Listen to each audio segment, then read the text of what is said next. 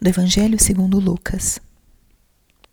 Naquele tempo, Jesus entrou no templo e começou a expulsar os vendedores. E disse: Está escrito: Minha casa será casa de oração. No entanto, vós fizestes dela um antro de ladrões. Jesus ensinava todos os dias no templo.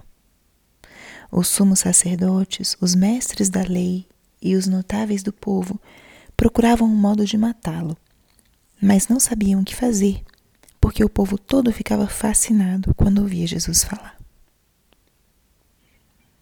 Palavra da salvação.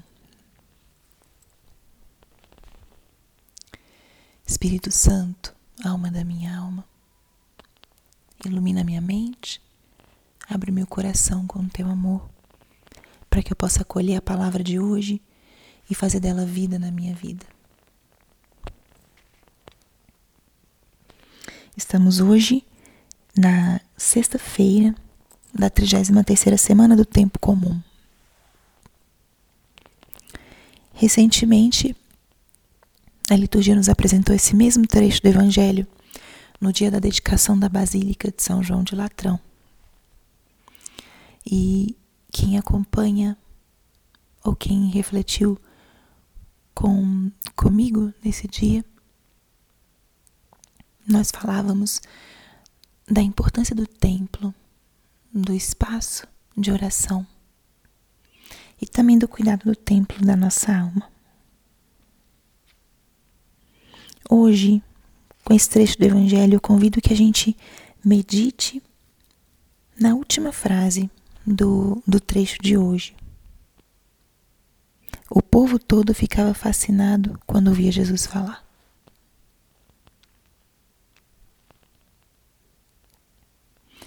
Os mestres da lei, os chefes dos judeus, ficavam muito incomodados com a presença e a pregação de Jesus. Jesus, com toda a sua verdade, a sua liberdade, tirava os mestres da lei, os chefes dos judeus, um pouco de da sua segurança ou da sua dos, dos hábitos que eles estavam acostumados. Jesus veio e trouxe uma grande novidade na sua forma de pregar, nos seus gestos, na sua forma de se relacionar com as pessoas, de modo especial com os pequenos, com os pobres, com os pecadores. Esse comportamento de Jesus incomodava aqueles que tinham a sua segurança colocada nas tradições, nas leis, nas normas. Tudo isso certamente é valioso, mas as tradições, as normas são meios, são caminhos para podermos viver uma proposta muito mais ampla e transcendente, que é a proposta do reino de Deus. E aqueles que eram simples, que eram singelos, ou que tinham uma abertura de coração, eram capazes de perceber a grandeza e a diferença no estilo de Jesus. E diz a palavra: ficavam fascinados quando ouviam Jesus falar. Uns ficavam irritados e desconcertados, e outros ficavam fascinados. Gostaria que nós agora imaginássemos Jesus. Imaginássemos como seria a pregação dele como seria a presença dele, como seria essa fascinação que ele geraria nas pessoas que o escutavam. Por que ficavam fascinadas? O que, que Jesus fazia?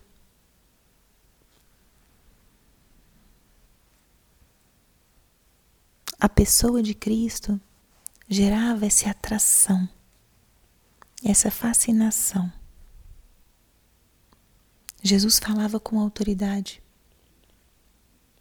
Jesus falava com palavras simples, acessíveis. Jesus se vestia como um cidadão comum.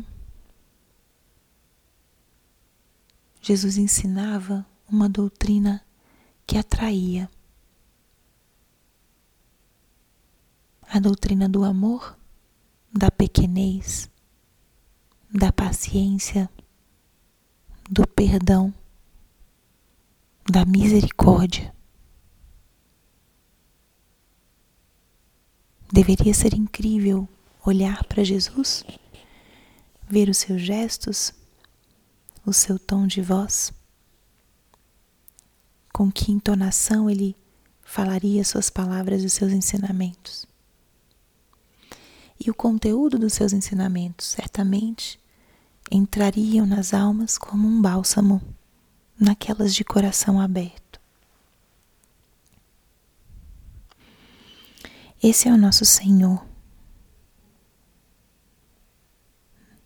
Esse é o nosso Jesus.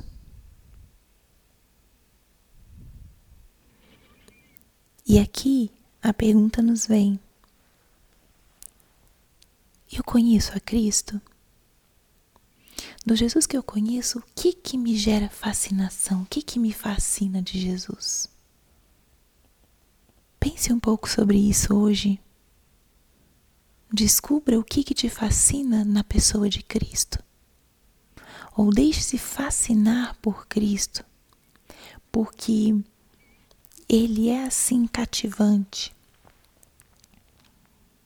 A forma com que Ele ensina, prega, com que Ele olha a cada pessoa, a forma com que Ele valoriza cada um como é, como Ele desfruta da sua própria criação. O que, que te fascina de Jesus? Algum dos seus discursos, alguma palavra? Alguma intervenção que ele tenha feito na sua vida? Alguma graça que ele tenha te dado, derramado sobre você? O que te fascina de Cristo? E o convite que eu faço hoje é que nos deixemos cativar pelo Senhor. Nos deixemos conquistar pelo Senhor.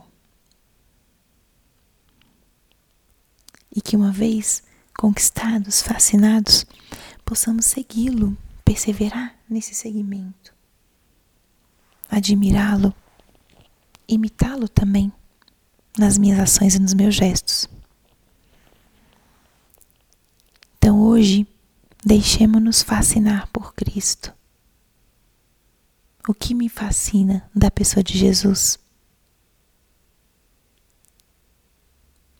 Isso que te fascina, contemple, acolha e deixe que isso te transforme para que você também possa depois ser um instrumento do amor de Cristo para muitas pessoas. Glória ao Pai, ao Filho e ao Espírito Santo como era no princípio, agora e sempre. Amém.